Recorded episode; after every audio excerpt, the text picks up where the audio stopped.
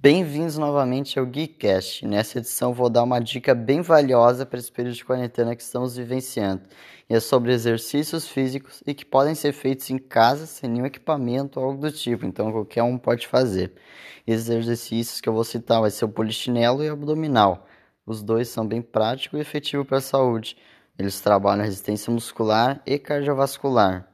E se quiser saber como é que faz, começando pelo polichinelo, que é o mais fácil, pelo menos na minha opinião, se posicione em uma posição ereta de pé, com as pernas próximas e os braços estendidos. Depois comece a pular, abrindo e fechando as pernas, enquanto seus braços acompanham o movimento indo para cima da cabeça e que se encostem. Depois inicia o processo e repete.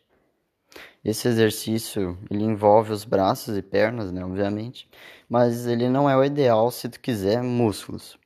É mais para um aquecimento para o bem-estar da saúde mesmo.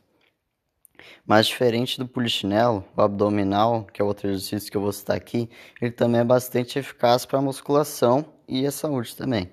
E eles, eles se concentram na região do abdômen e para fazer ele eu recomendo que tu esteja em cima de alguma coisa que não seja muito dura para te não machucar tuas costas ou a tua cabeça. Então, primeiramente, deite e dobre bem os joelhos posicionados para cima mas com os pés firmes no chão. E agora usa o abdômen para levantar o teu tronco até o mais próximo que der dos joelhos. Lembrando que as suas mãos não podem fazer força caso estejam atrás da cabeça. Deixe tudo com o abdômen e faça quantas vezes quiser, mas sem exagerar. E esses dois exercícios que eu acabei de falar aqui, combinados com uma alimentação saudável, já são uma forma muito boa de estar saudável nesses tempos em que só ficamos em casa, o dia todo na cadeira, no sofá.